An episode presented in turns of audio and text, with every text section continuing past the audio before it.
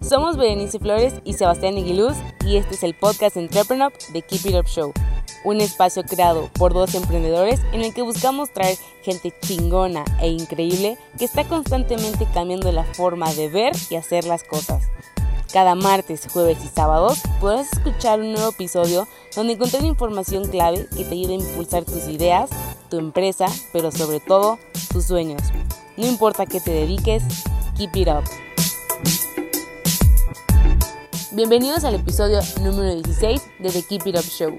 Antes de empezar, si nos estás escuchando por YouTube, ayúdanos con un like, dándole clic a la campanita y suscribiéndote al canal. Y en Spotify, dándonos seguir. Hoy tenemos de invitado a Juan Manuel Flores, cofundador y CEO de Iguana 4 Studio, empresa que diseña soluciones asombrosas y ecológicas para exposiciones y eventos. Hablaremos con Juan sobre el impacto ambiental de los eventos, las ventajas de la optimización de recursos y cómo pelear contra el elitismo del diseño. Hola, muy buenas tardes. Bienvenidos a un nuevo episodio de The Keep It Up Show. Aquí Sebastián Aguiluz, cofundador y CEO de Entrepreneur, y estoy aquí con Juan Manuel Flores, cofundador y CEO de Iguana Force Studio. ¿Cómo estás, Juan? Hola, Sebas. Muy bien. Muchas gracias por la invitación primero. No, no, no, al contrario, gracias por darte una vuelta. Oye, Juan, y para los que no estén tan familiarizados con Iguana for Studio, eh, pues no sé si nos puedes contar un poquito sobre a qué se dedica. Sí, claro, Iguana 4 Studio, eh, somos una empresa en la que generamos soluciones sustentables, sobre todo para el mercado de eventos y exposiciones. ¿Esto a qué se refiere? Al diseño y desarrollo de elementos visuales como stands, escenografías, mobiliario, props, este, photobooths, o sea, todo lo que necesite un organizador para vestir un evento y que se vea con un look and feel y con una identidad sustentable, nosotros lo podemos hacer en una diversa cantidad de materiales. Por otro lado, también tenemos una división que es de producto, en la que hacemos eh, regalos corporativos y promocionales bajo la misma filosofía, 100% personalizados para cada empresa. Muy bien. De hecho, yo creo que todos los que han ido a algún evento de Entrepreneur, seguramente ubican bastante la marca, o al menos visualmente, porque el stand de Entrepreneur está hecho por ustedes, eh, los reconocimientos están hechos por ustedes, eh, todo está hecho por ustedes, ¿no es cierto? Este, yo estoy hecho por ustedes. Pero independiente, algo que a mí me llamó mucho desde la primera vez que supe de ustedes fue ver hay muchas personas que se dedican a hacer productos 100% sustentables, lo cual está muy padre, pero la mayoría de ellos no se ven, vamos a decir, y vaya la redundancia, visualmente tan, tan padres, tan estimulantes. Y algo que creo que los diferencia a ustedes es justamente de que son productos que se ven muy padres y que aparte son buenos para el medio ambiente. ¿Esto ha sido parte de su éxito, su receta secreta? Sí, yo creo que sí. Digo, al final eh, nuestro negocio empezó con cuatro diseñadores industriales. Digo, con los bemoles que eso lleva, porque igual y era un poco no, no tan multidisciplinario al inicio, pero al, al, mismo tiempo nos hizo como tener ese input tan fuerte de creatividad y de diseño eh, que imprimimos en cada una de las cosas que desarrollamos y efectivamente eso se ha convertido en uno de los principales diferenciadores eh, para nosotros, ¿no? Hay quien nos, nos, busca por la parte creativa porque simplemente se les hace que son diseños eh, fuera de lo común o que se les hacen bonitos y por eso se acercan a nosotros. Hay otra parte de, de nuestro mercado que se acerca a nosotros por la parte sustentable y, y, digo, obviamente nuestro target es quien conjuga ambas cosas, ¿no? Que está buscando como una identidad sustentable y que también le gusta como esta parte creativa de innovación en los productos. Fíjate que en la difunta Semana del Emprendedor por el difunto INADEM. Sí. eh, justo nosotros tuvimos un stand y me acuerdo que fue, fue muy chistoso porque estuvimos dos años. El primer año rentamos porque salió de la nada eso y pues ya nos cobraron X cantidad de dinero, nos pusieron un stand muy promedio y justo hablando con el, con el que nos lo rentó, le dije, oye, nos cobraste X, ¿cuánto nos cobraría si nos lo quisiera, si te lo quisiéramos comprar? Y literal nos dijo, ah, pues si me lo quieren comprar, pues gratis, casi, casi. Yo, ¿cómo? No, pues es que la verdad es que la mayoría de los stands que hacemos, pues los tiramos, al, que prestamos, los tiramos al final del evento. yo como, pero pues si nada del material que tú usaste es reciclable. Dice, no, pero pues es que todo el mundo en nuestras expos quieren un nuevo stand en cada evento para que no se vea visto. Y, pues nada más volteé y vi miles de stands y dije, híjole, todo esto va a ir a la basura, o la mayoría va a ir a la basura. Y luego el año siguiente fuimos más como espectadores e íbamos pasando y nada más de ir pasando en todos los stands te iban dando que la plumita, que la... Pero ni siquiera preguntabas, te lo iban dando, dando, dando, dando y de repente tuve así una columna gigante de publicidad y de productos que me pedí y que dije, híjole, o sea, llegando a la casa a lo mucho me voy a quedar con las plumas o con un cuadernito, pero todo lo demás se va a ir a la basura. Y eso es lo que me hizo darme cuenta de realmente en muchos eventos que no tienen esta conciencia cuál es, cuánto es el impacto negativo que muchas veces no se habla. ¿Es algo de lo que ustedes están combatiendo? Sí, es un, es un tema muy interesante, justo esto que comentas, porque el despilfarro es una súper constante en, la producción de eventos en México, ¿no? Efectivamente, desde los materiales, que muchos de ellos no están lejos de, de poderse reusar o de poder o de ser biodegradables, etc. O sea, es una, es una industria que genera muchísimo desperdicio en, en cada uno de los eventos que se hacen. ¿No? E, esto obviamente también orillado por el mercado, como tú dices, eh, la mayoría de, los clientes siempre buscan tener una estética diferente y porque a final de cuentas el objetivo es resaltar en las expos, ¿no? Sin embargo, a mi modo de ver, esto se ha vuelto como un poco un círculo vicioso, ¿no? En donde todos quieren explotar este, las herramientas al máximo y llegamos a un punto en donde eso mismo hace que haya una estética similar, ¿no? En todos los eventos. O sea, todo es tan fuera de lo común que se vuelve común al fin y al cabo, ¿no? Porque también es algo que funciona mucho hacia tendencias. Entonces, este, si llega una tendencia tecnológica que es como eh, lo que está de moda en los eventos, pues al final todos lo quieren este, tener, ¿no? Eh, entonces sí, sí es algo que, que, tenemos que eliminar. Ha sido una, una, un punto de partida para nosotros, ¿no? De disminuir el desperdicio y el despilfarro en los eventos. Las soluciones que nosotros tenemos, la mayoría son o para que se usen más de una ocasión por parte de los clientes o eh, para que puedan este, eh, regresárnoslo a nosotros y nosotros reinventarlo perdón, para la siguiente ocasión. ¿no? Esto es algo este, que nos ha funcionado muy bien con, varios clientes porque el tema de costos también es importante y, debo decir que eh, hemos sido bastante competitivos en ese, en ese, aspecto también para la mayoría de nuestros clientes, ¿no? Alguna, como un mito, digamos, de los productos sustentables siempre es que son más caros, ¿no? O son más caros, ¿no? En nuestro caso creo que no, no aplica eso con esta filosofía que tenemos de diseñar en base a la optimización, al no despilfarro, este, a personalizar todo en base al, al, cliente, porque eso también es un punto muy importante. Cuando conoces exactamente la necesidad de los clientes, puedes adaptar una solución específica que incluye también la parte económica en muchas ocasiones, ¿no? Entonces, el poder manipular todos los elementos desde que lo plasmamos en un papel hace que podamos entregar una solución 100% personalizada en todo sentido y que al mismo tiempo no se convierta en un desperdicio después del evento. No te digo que el 100% de los materiales que se usan en todos los stands se vayan a usar, ¿no? Porque muchas veces hay, hay soluciones que sí tienen que ser eh, reemplazadas en, en, cada edición, digamos, ¿no? O sea, no, no todo es color de rosa, pero sí disminuimos en, gran porcentaje el despilfarro y el desperdicio que, que, se utiliza por lo general en este tipo de instalaciones. Volviendo a que algo que los hizo destacar desde el principio fue la creatividad y la diferencia en eso, me hace pensar a muchas personas que son creativas y que digamos que tienen este conflicto de cómo me hago, cómo gano buen dinero, justamente dedicándome a mi creatividad. Yo creo que ustedes han encontrado un buen balance de, eso, porque yo he oído muchas veces, bueno, es que como yo soy creativo, pues no voy a ganar dinero. Y es como, no, pero a ver, espérate.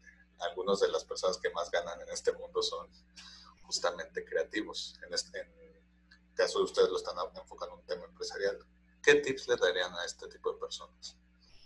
Eh, pues mira, creo que hablar como de creatividad, para empezar, es un término súper, súper vasto, ¿no?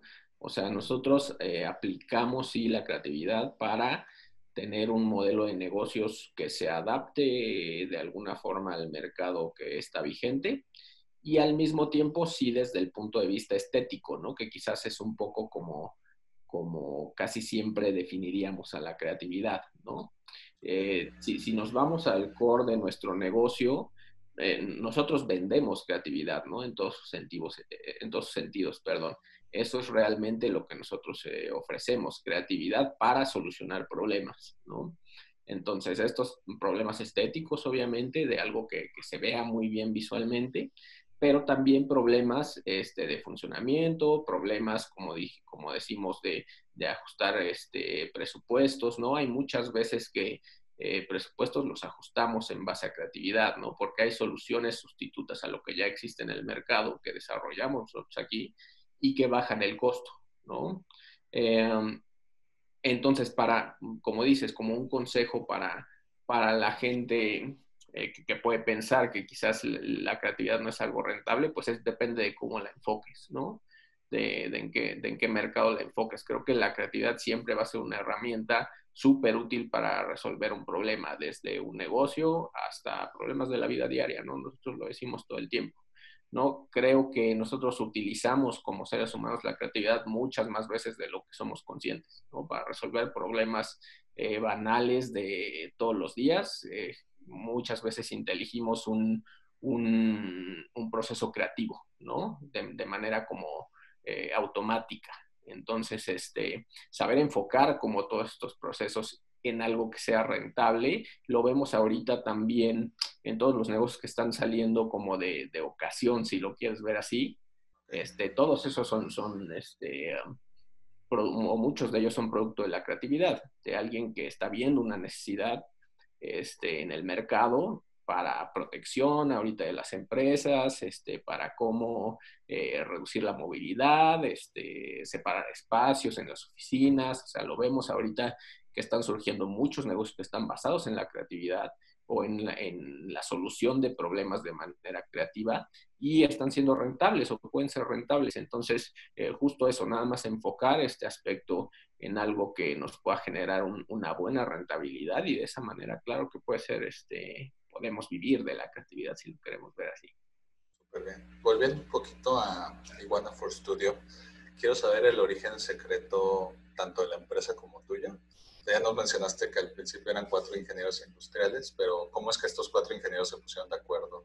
¿Siempre fueron productos sustentables o eso fue más una evolución que se fue? Eh, pues no, mira, eh, nosotros estudiamos la carrera de diseño, es, es diseño industrial, no, no Ah, perdón. Perdón, diseño industrial. Este, de diseño industrial. Em, sí tuvimos, eh, mi socio actual, Aldo Jiménez, y yo tuvimos siempre la idea de crear una empresa, ¿no? En el curso de seguir eh, estudiando y ver qué es lo que nos llamaba la atención, este, hicimos equipo con dos diseñadores más, Carlos y Juan Carlos, em, y empezamos haciendo mobiliario de cartón, ¿no?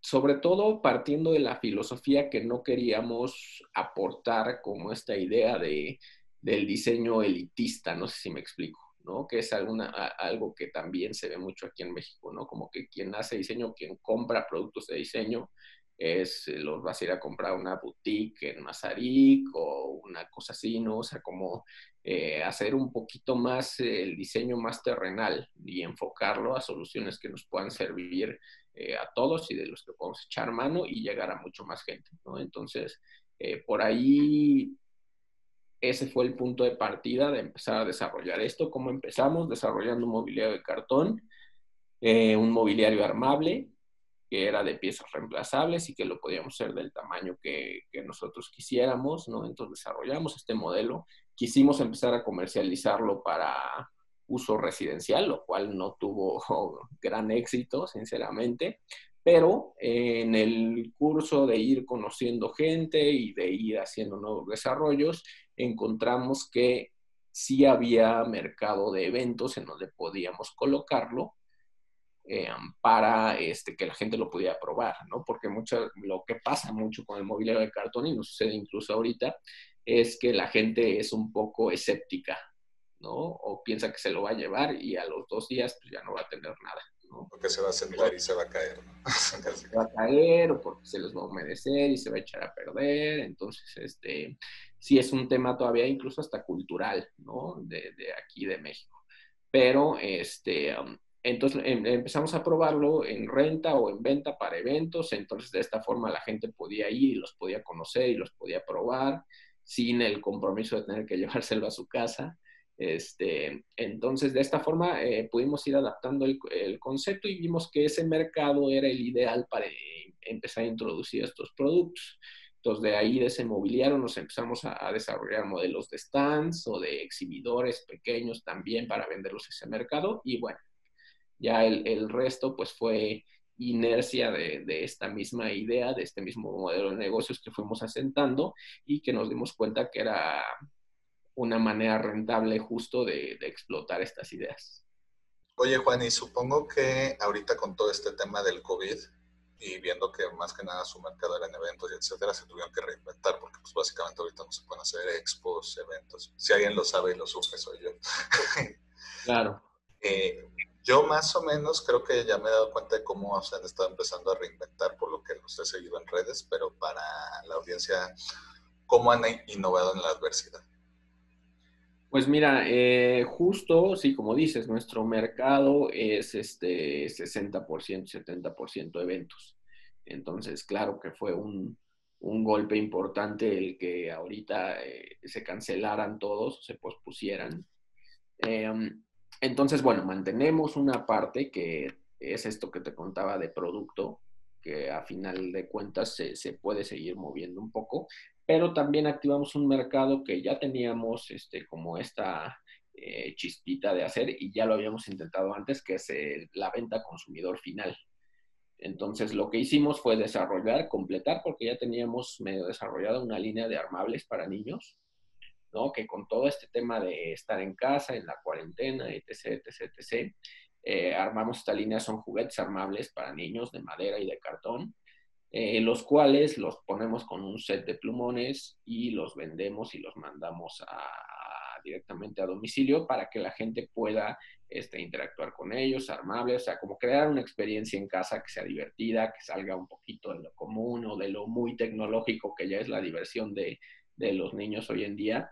Entonces, este, entregarles estos kits armables que fueran como un, un escape un poco, como una terapia creativa para cada uno de los consumidores y de esta forma, eh, digo, lo lanzamos yo creo que como a las dos semanas de que empezó eh, la cuarentena y nos ha funcionado muy bien, hemos tenido buena respuesta, hemos seguido desarrollando más contenido y es algo a lo que le vemos también eh, futuro de poderse seguir explotando en el largo plazo, ¿no? Que también esa es la idea, ¿no? No quisimos hacer a, o, tornarnos a algo que fuera de ocasión, porque al final eh, queríamos sentar las bases de una unidad de negocio que nos pudiera seguir eh, dando rentabilidad en el futuro y creo que, que dimos en algo que, que espero que, que siga rindiendo frutos en el paso del tiempo. O sea, crear un producto que no solo funcione como un parche ahorita en lo que pasa la pandemia, sino que se pueda volver toda una nueva rama de negocios. Algo así.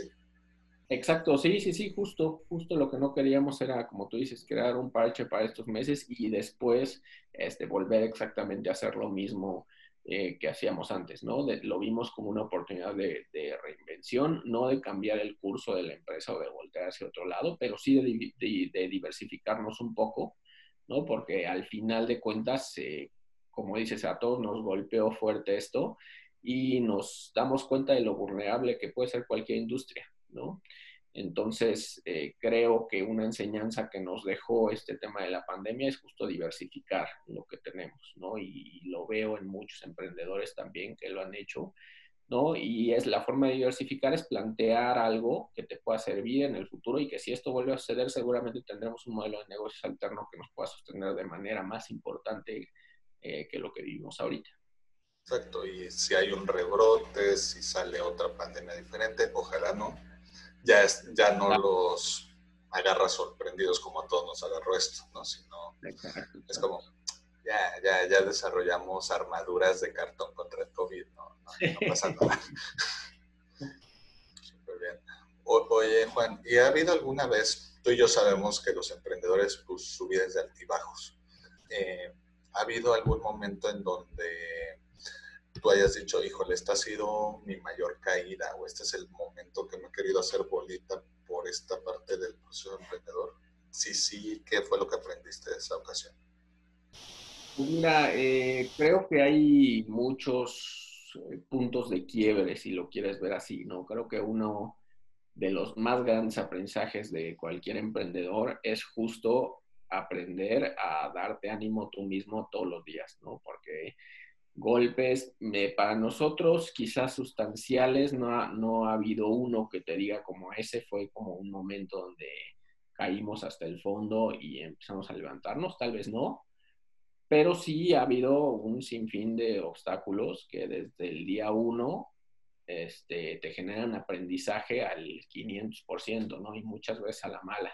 Entonces, este, Sí hemos tenido obstáculos que han sido como desde el tema financiero, o sea, desde el tema eh, legal, eh, de, mismo conocimiento tal cual, porque como te decía al principio, nosotros empezamos como cuatro diseñadores industriales, entonces eh, hubo muchos rubros que no, no abarcábamos este, de nuestra empresa, de nuestra propia empresa ya en operación, ¿no? Que no sabíamos cómo eh, si lo quieres ver así, lidiar con ellos y que los tuvimos que ir aprendiendo sobre la marcha, dígase temas de mercadotecnia, de ventas, de este, eh, temas legales, de contratación de, empleados, cuando empezamos a contratar empleados, ¿no? Entonces, este, sí, sí ha habido muchos puntos, pequeños puntos de quiebre, no, quizás no en un momento en el que hayamos estado cerca de tirar la toalla, ¿no?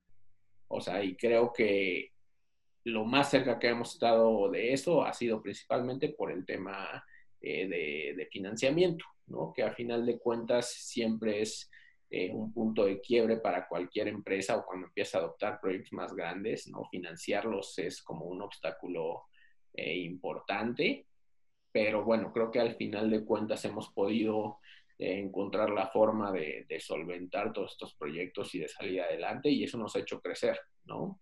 Entonces, bueno, pues justo eso, pequeños obstáculos que se han ido eh, acumulando en el paso del tiempo, pero que creo que afortunadamente los hemos podido librar y hemos podido aprender de todos ellos. Oye Juan, y por ejemplo, ahorita obviamente todos lo que tenemos en mente es la pandemia y cómo cambia el mundo, la forma de trabajar, etcétera. Pero algo que yo abogo mucho, y me acuerdo un meme que lo explicaba muy bien, era que el meme decía, eh, el, calentamiento global debería de contratar a relaciones públicas del COVID. Claro. y, por ejemplo, en el caso de ustedes, que hacen una empresa que conscientemente está tratando de, como tú dices, pues, ok, no puedo, o sea, es prácticamente imposible que nos dediquemos a algo que no afecte en lo más mínimo, pero tratar de, de reducir lo más posible nuestro impacto y de las personas que contratan nuestros servicios. Eh, ¿Tú qué consideras que ahorita esto debería de servirnos para reflexionar más de nuestro impacto ambiental? Pues mira, creo que esto ha sido un golpe que nos ha hecho aprender todas las soluciones que tenemos a la mano, este, incluso no pudiéndonos mover, que el principal, este, creo que eh, punto de quiebre en, el, lo de la pandemia, el, encierro, ¿no? El no poderte mover y sin embargo tratar de seguir con tus actividades en la, mayor medida posible, ¿no? Entonces creo que para empezar todos nos hemos dado cuenta que la tecnología es algo que está súper disponible para todas las empresas, para todos los profesionales y que hasta hace tres meses había muchísimas empresas eh, que no lo explotaban a su máximo. Entonces, creo que para muchos eh, va a ser eh, un, aprendizaje importante de que el tema tecnológico tiene que entrar mucho más cañón en nuestras vidas, ¿no? Que es algo que también obviamente va de la mano con la sustentabilidad. La tecnología siempre es un, aliado este, importante del tema sustentable. ¿No? Entonces, tan solo eh, con el tema del home office, ¿no? ¿Cuántos gastos reales se han ahorrado o se podrían ahorrar también en el mediano plazo si hubiera una cultura de home office mucho mejor sentada en la mayoría, en la cultura empresarial de muchas empresas, ¿no? Entonces, este, eh, son ese tipo de soluciones que muchas veces ahorita... Eh, volviendo quizás al concepto del despilfarro, despilfarramos muchos recursos y porque es un tema tal vez cultural mexicano, ¿no? El siempre vernos como frente a frente, ¿no? Eh, para cerrar tratos, para tener juntas, ¿no? Pero creo que esto es un, un, punto de quiebre y que sí nos va a hacer voltear hacia qué es lo esencial, ¿no? ¿Para qué sí necesito estar presencialmente y qué puedo resolver a través de una videollamada, a través de una llamada normal, de correo electrónico, ¿no? Entonces creo que el, tema tecnológico sí es un punto muy importante que vamos a empezar a voltear a ver más. Este, y que nos va a ser una herramienta súper importante y súper útil eh, en pro de, de, la sustentabilidad, ¿no? Y, de que mejore el tema de movilidad de la ciudad, etc., etc., etc. Entonces yo eso quizás vería como, como el tema más importante. Y a final de cuentas, eh, como te decía, ¿no? Creo que todos hemos encontrado eh, la forma de, reinventarnos, ¿no? Y creo que la reinvención ya es algo que va a estar súper fresco en la cabeza de todos, al menos en, un buen rato, ¿no? De qué puedo, cómo puedo optimizarme, cómo puede ser una mejor versión de mí mismo, digamos, y qué nuevas oportunidades puedo encontrar en cada paso, ¿no? Yo creo que ahorita algo que, que también todos hemos encontrado es que no, no desaprovechamos las oportunidades, ¿no? En tiempos de, de sequía, si lo quieres ver así, aprovechamos todas las oportunidades que tenemos, ¿no? Entonces creo que esa es una cultura que se debe quedar en nosotros, que no hay oportunidades pequeñas, que no hay oportunidades que sean desaprovechables y que valoremos mucho más lo que tenemos alrededor, ¿no? Creo que, que para mí serían los mayores aprendizajes que como emprendedores podemos tener a partir de esto. Perfecto. Oye, Juan, volviendo un poquito a tu empresa y a sus productos, me da curiosidad, ¿cómo, digamos, cómo garantizan que son productos sustentables? Eh, ¿Es por los materiales con los que lo usan? ¿Es que están hechos de materiales reciclados? Eh, ¿Es una combinación de los dos? ¿Depende del producto? Ok, pues sí, mira, eh, nuestra base principal para el tema de sustentabilidad está desde el diseño de los productos, ¿no? En los cuales digo, eh, creo que podría hablar mucho tiempo de justo de este punto en específico, pero eh, eh, quiero encontrar la forma como de resumirlo lo más posible, como que para empezar, en un diseño y conocer bien para quién estás diseñando, puedes definir el tiempo que te debe durar un producto, qué tan fácil debe ser recibirlo, ensamblarlo, este, o sea, que hagas match exacto con las necesidades del cliente, ¿no? Del mercado objetivo.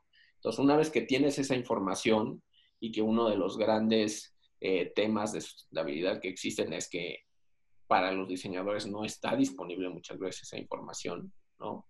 Entonces, este, si tienes toda esa información, puedes diseñar un producto específico que sirva para la necesidad. ¿Qué, pasa muchas veces o con muchos productos? Eh, que están diseñados y están fabricados con un material que sobrepasa el tiempo de vida que necesita el producto. No sé si me explico, ¿no? O sea, tan solo... Yo creo que sí, pero vamos a profundizar un poquito. Como las botellas de PET. O sea, una botella de PET realmente está hecha para que la uses, no sé, cuando mucho cinco o seis horas en, los que, en lo que te acabas tu vida y luego la desechas. ¿No? El problema es que ese envase vive miles de años después de eso, ¿no? Si es que no es reciclado, porque también existe obviamente el tema del reciclaje. Pero por poner un ejemplo, así hay muchísimos productos en el mercado y en los promocionales es muy específico, porque hay muchos promocionales que no tienen la calidad de fabricación para durar mucho tiempo, o sea, igual y son casi desechables, ¿no? Y eso está mal, pero los materiales con los que están hechos viven muchísimos años como basura, ¿no? Entonces, ese es el punto al que, al que quería llegar. Cuando planteas un diseño desde el inicio para que dure lo que tiene que durar, evitas como ese despilfarro o esa sobrevida del material que solo se va a convertir en contaminación. Entonces, ese es el punto número uno para nosotros eh, de la sustentabilidad, diseñar con los materiales adecuados para que sea un producto de buena calidad, que tenga un buen tiempo de vida, pero que sepamos que, va a cubrir exactamente las necesidades de tiempo que quiere nuestro usuario y nada más, ¿no? Después eh, se puede reciclar, se puede desechar sin que esto tenga una repercusión mucho, muy importante en el medio ambiente. Eh, el segundo es, ya que hemos definido esos materiales, en la parte formal, generar una optimización de material que sea cercana al 100%. ¿No? Nosotros, para la mayoría de nuestros productos, usamos tecnología de láser y de corte router CNC. ¿no? Entonces, una de las ventajas de eso es que te da una producción seriada que es muy, muy exacta, ¿no? Y que minimizas la cantidad de merma en los procesos, ¿no? Entonces, es un punto número uno.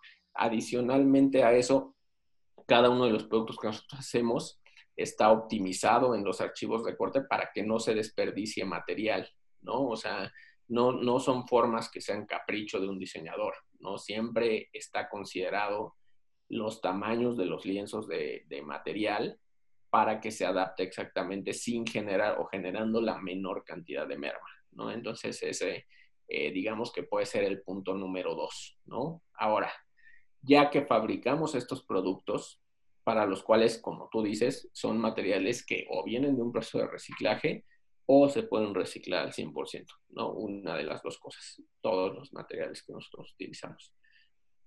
Entonces, una vez que aplicamos estos materiales a un producto, pues el resultado es justo ese, un producto que no desperdicia material en su proceso de fabricación, ni material ni recursos, porque muchas veces el tiempo de los tiempos de corte también pueden ejercer un despilfarro, que no desperdicia material ni recursos en su proceso de fabricación, que está pensado exactamente para el usuario que queremos atacar y que está hecho con materiales que o se van a reciclar o vienen de un proceso de reciclaje. Entonces esas son como las, las primeras tres primicias que, que tenemos para generar estos productos y que al final de cuentas, como dije desde el principio, todo se resume en creatividad y en diseño, ¿no? Es, es el core de lo que hacemos en, en, este negocio. De hecho, creo que lo explicaste muy bien, nada más un poquito para complementar eh, lo que tú decías del ejemplo del PET. Eh, muchas veces uno de los grandes mentiras que todos nos creemos es que el plástico es un mal producto y es más bien que es un muy buen producto que lamentablemente se usa muchas veces para productos de un solo uso. Y bueno. Sí, sí, sí, totalmente de acuerdo. Y, qué bueno que, que, lo mencionaste, como dices, para complementarlo. Nosotros no, cuando, cuando hablamos de diseño sustentable o de materiales sustentables, nunca excluimos a ninguno, ¿no? Y sí, obviamente es una industria donde está súper satanizado el, el, plástico, ¿no? Pero eh, como tú bien lo acabas de decir, o sea, el plástico es un material con propiedades extraordinarias para ciertos usos, ¿no? Utilizado para lo que, para lo que sus propiedades tienen, ¿no? Entonces, analizar cómo es el ciclo de vida que va a tener los productos es esencial, pero justo no satanizar ningún material solo por ser, ¿no? O sea, está mal utilizado en muchas cosas, que es lo que nos está generando problemas importantes pero este, todo material bien aplicado puede ser un material sustentable, eso seguro. Exacto. Y por ejemplo, en el caso, dándole un poquito a lo que hacemos en Entrepe, ¿no? Como mencionaba al principio, los reconocimientos que nosotros les damos a los ponentes son, están hechos por Iguana for Studio. Y muchas veces me pasa que me mandan los ponentes, a veces el día después del evento, a veces hasta meses después de, mira, tu reconocimiento fue el único que, el único que dejé en la oficina, que dejé en la casa, o sea, porque justamente un, un, poquito por los materiales, que se nota que está bien hecho, y un poquito por el diseño, que también hablábamos, dicen, ok, o sea, obviamente pues, no es como que vas a agarrar el reconocimiento y lo vas a llevar a todos los días, pero es un producto que no va a acabar en la basura, que lo quieren conservar y que ese uso se extiende. Creo que es algo que ustedes están haciendo muy bien. Usar productos que su vida útil se extienda bastante. Y en mucho, eso aplica mucho en la industria promocional también, ¿no? O sea, estamos acostumbrados a que vamos, eh, por decir algo, a una expo y nos atiborran de productos que son todos iguales, ¿no? O sea, bolsas, este, impresos, plumas, este, alguno que otro eh, gadget así como temporal, pero que realmente no están pensados para que se integren en nuestra vida diaria, ¿no? O sea, yo creo que es, es, muy, es muy poquito el porcentaje de gente que realmente sigue utilizando esos productos en su vida diaria, ¿no? Eh, o sea, quizás los bolígrafos, pero bueno, es, es algo, este, un poquito también de ocasión, ¿no? Entonces, lo que nosotros intentamos hacer con los diseños de estos materiales es que sea algo que, te guste como usuario, que tengas, que lo vayas a tener en tu escritorio, que lo vayas a traer en tu mochila, ¿no? O sea, que no sea... Y por lo mismo, eh, intentamos también la parte gráfica, que la publicidad y las marcas sean de una manera, este, que no sea solamente eso lo que te presenta en el producto, ¿no? Porque a final de cuentas muchas empresas de promocionales ponen el logo lo más grande posible porque esa es la presencia de marca. ¿no? Nosotros lo, tratamos de abordar desde otro punto de vista, que sea un producto este, que se vea eh, elegante, de buen gusto, que tenga esa presencia de marca, pero de una manera discreta y que a la gente la traiga por el producto mismo. Se nos critica mucho a los millennials y creo que también se le critica mucho a los centennials. Pero irónicamente en general somos las generaciones que más conscientes, seguramente porque nacimos con el mensaje del mundo se va a acabar, eh, somos de las generaciones que más se fijan en cuidar al medio ambiente. De hecho, lo he visto, no solo he hablado de los reconocimientos, pero también, por ejemplo, cuando hemos hecho cursos o campamentos, etcétera, igual los productos que les damos plumas, eh, cuadernos, playeras, etcétera, son hechos por ustedes, que igual son productos sustentables. Y lo chistoso es que cuando les decimos a, de cierta edad para arriba, eh, para no decir generaciones, eh, oye, esto es, ay, aparte 100% sustentable. Ah, qué bueno. Y en cambio, cuando se lo dices a los millennials y a los centennials, se emociona. O sea, es como, es 100% sustentable, le suben fotos y lo presumen. Todo. ¿Tú crees que como estas dos generaciones se vayan consolidando más, o en algunos casos hasta incorporando más a la vida laboral, va a haber cada vez más demanda de este tipo de productos, que va a ser más una exigencia que un lujo, porque muchas veces se piensa que los productos sustentables son un lujo, como tú decías hace rato. Este, yo creo que sí, yo creo que sí cada vez va a ser una, una demanda mucho más fuerte de los consumidores. Sin embargo, me, me gustaría apuntar un par de detalles en ese sentido. El primero es que la industria vaya a la par de esa demanda, ¿no? Que, este, que haya lo suficiente, porque un, este, algo que tiene que funcionar muy en paralelo de los materiales reciclables es siempre la industria del reciclaje, ¿no? Si no pierde todo el sentido esto, es decir, si nosotros eh, generamos de basura, eh, por darte un número, o sea, mil toneladas de cartón diarias, pero solo podemos reciclar este, 100 toneladas, pues entonces el otro 90 igual va a acabar en la basura, ¿no? Entonces el, eh, pierde un poco de sentido toda esta actividad este, como proactiva de los consumidores por tener este tipo de productos. Entonces es la primera, que la industria puede estar a la par de esta demanda eh, sustentable de los consumidores. Y la segunda es que exista mucha más información detrás de esto, ¿no? Porque ahorita en la mayoría de las industrias y como lo platicamos hace unos momentos, existe la creencia de que algo que es de cartón ya, ¿no? O sea, ya es sustentable, ya estoy salvando el planeta, este, lo que sea, ¿no? Como, como decíamos, que exista toda esta información de qué productos es eh, benéfico, digamos, que sean de cartón, que sean de reciclado, etc., etc., etc., y este, de cuáles necesitaría seguir consumiendo los productos convencionales o de en qué momento tener el criterio de decir, ah, bueno, ahorita me conviene eh, comprar esto de plástico o comprar esto de cartón o no porque esto venga empacado por fuera, se vea cafecito, significa que ya es algo 100% reciclable, ¿no? O sea, como que sí necesita existir toda esa información detrás. La reciclabilidad del cartón también está mermada por muchos aspectos, ¿no? O sea, porque no está empalmada con otro material, porque no esté este, muy sucio de grasas, por ejemplo, o de pinturas o de ciertos pigmentos, con lo cual ya no se puede reciclar, ¿no? Entonces, este, sí debería haber mucha más información en ese sentido para que la gente obtuviera ese criterio y saber que no con comprar algo de cartón ya es como este, un paso hacia la sustentabilidad per se. ¿Crees que sería ahorita acaba de pasar una ley justamente de que los productos eh, como tipo papitas, galletas, etcétera, que ahora sí, literal en el paquete tiene que decir cuánta grasa realmente tiene, cuánto azúcar, cuánto, para, con la idea de que, bueno, si te lo comes, pues tú ya sabes lo que te estás metiendo, pero, pero no caer en esto de la comida que suena fit, pero que no lo es. ¿Crees que a lo mejor estaría bien que, que fuera algo similar con los productos de, o sea, que no solo suene sustentable, sino que genuinamente sea sustentable? Sí, exacto. Creo que deberíamos llegar al punto en el, que, existiera esa transparencia por parte de las empresas. Ahorita estamos como en un boom eh, sustentable, ¿no? Que todas las empresas quieren ser verdes. A nosotros nos ha pasado, ¿no? O sea, realmente hay empresas que nos llegan pidiendo un stand sustentable, ¿no?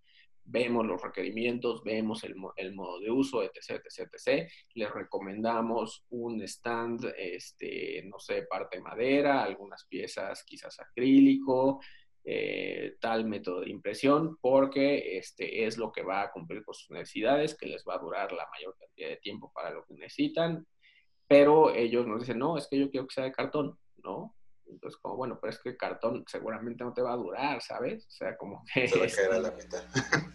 no, igual no se va a caer, pero no te va a durar más de una ocasión, ¿no? O sea, conociendo el trato o el uso que tiene este, dicho elemento, pues seguramente no te va a funcionar para el periodo de tiempo que tú necesitas. No, pero es que yo necesito que sea fuerza de cartón porque tiene que ser 100% sustentable, ¿no? Entonces, como bueno, o sea, hay muchas empresas que todavía no las puedes sacar de ese discurso, lamentablemente, ¿no? Porque son requerimientos que vienen mucho más a nivel de imagen que, que de, de interés genuino en el tema sustentable, ¿no? Entonces eso, ahorita te digo, estamos en un boom en el que sucede todo eso.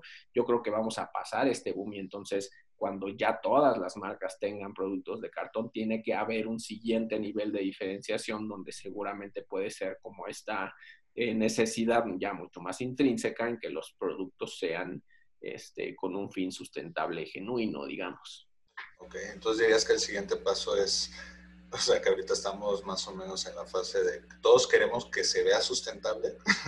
Claro, sí, sí. Porque no, no, no, sabemos, es como, es como, hay ciertas palabras que todo el mundo las usa y no necesariamente sabe lo que funciona. Que eres emprendedor, que eres innovador, que, que ya sea, una seria sustentabilidad, ¿no? Que quiero que sea sustentable, no tengo idea de cómo, nada más que, que me haga una imagen.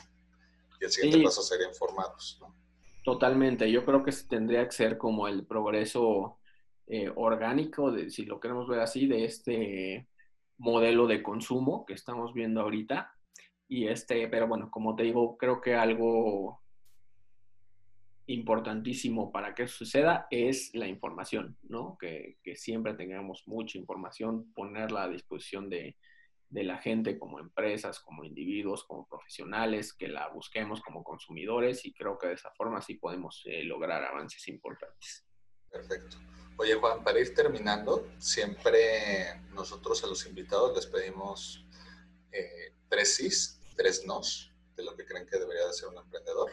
Es decir, tres cosas que deberían de tratar de hacer sí o sí y tres cosas que deberían evitar como la plaga.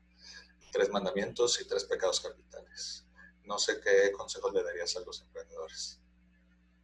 Ok, pues yo para los sís, en primera eh, pensaría en no tener miedo al riesgo, ¿no? Porque creo que la vida de un emprendedor siempre va ligada con el riesgo en diferentes medidas, pero creo que nos tenemos que quitar ese, ese tapujo de no arriesgarnos, porque esto, sea para bien o sea para mal, siempre conlleva aprendizaje y eso también es una herramienta fundamental para cualquier emprendedor. Entonces creo que, que muchas veces el crecimiento se va, se da, perdón, este, arriesgándonos, ¿no? La segunda sería eh, pensar en equipo, ¿no? Creo que, que un emprendedor siempre va a ser mejor si está bien coacheado, respaldado y tiene a la par a personas este, muy brillantes. Entonces, creo que el tema equipo siempre va a ser algo básico este, para nosotros como emprendedores. Y la tercera, creo que siempre será este, tener una visión, ¿no? planeación o visión, creo que depende de la etapa en la que nos encontremos, lo podemos considerar de ambas formas. Seguramente cuando empezamos es mucho más, o le podríamos llamar más como un anhelo, Este, después se puede transformar en una visión o en una planeación más concreta, pero siempre tener como ese eh, costal bien lleno de hacia dónde queremos llegar y qué es lo que queremos este, completar en el siguiente nivel, porque de otra forma, si solo pensamos en lo que vamos a hacer el día siguiente, creo que no, no, no podemos trazar un, camino al éxito. Estos, bueno, esos serían los sís, eh, los no, y digo un poco contraponiéndose con, con lo que dije hace un momento, es el individualismo. Creo que eso es algo que desde mi punto de vista es negado para cualquier emprendedor. No podemos irnos con nuestros con nuestra sola idea o morirnos con la nuestra. Creo que es una forma de limitar nuestro crecimiento y de este, no, no abrirnos al aprendizaje que conlleva esta carrera día con día. Eh, el segundo sería ser caprichosos, ¿no? O sea, porque este, justamente este tema de, de, tener caprichos o de hacer toda nuestra manera, creo que puede darnos mucho, mucho aprendizaje a la mala, pero que es una, una mala práctica que si seguimos con el paso del tiempo, pues al final no, no va a tener este no va a tener este, eh, un, un, buen final, digamos, ¿no?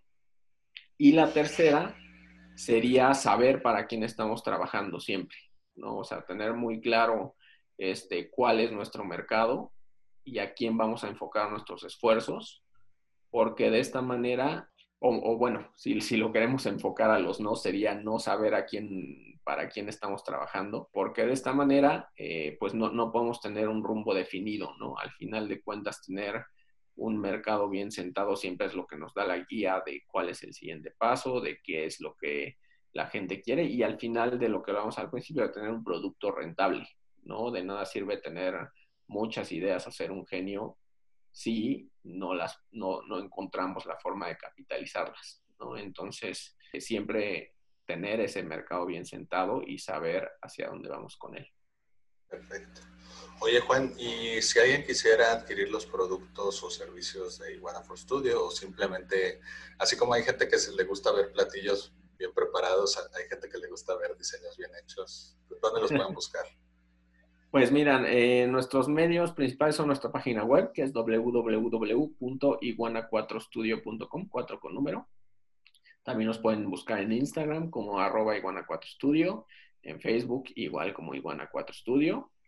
Y bueno, en cualquiera de estos medios de comunicación siempre tratamos de estar nutriendo con, con este, los desarrollos más recientes, digamos, que tenemos y poner la forma de que si un independiente nos quiere comprar, están ahí los medios de contacto, de que si una empresa nos quiere contactar, lo mismo, o sea, seguramente esa es la forma de comunicación más, más tú a tú que tenemos y que siempre tratamos de, tenerlo, eh, de que fluya eh, muy, muy activamente con nuestros clientes y con, con la gente que nos contacta. Perfecto. Bueno, Juan, pues te quiero agradecer por el tiempo de la entrevista. Eh, espero te la hayas pasado también como nosotros. Seguro, sí, sí, sí, súper. Se me fue más bien súper rápido. qué buena, qué buena. Y pues nada, eh, keep it up y seguimos en contacto. Gracias.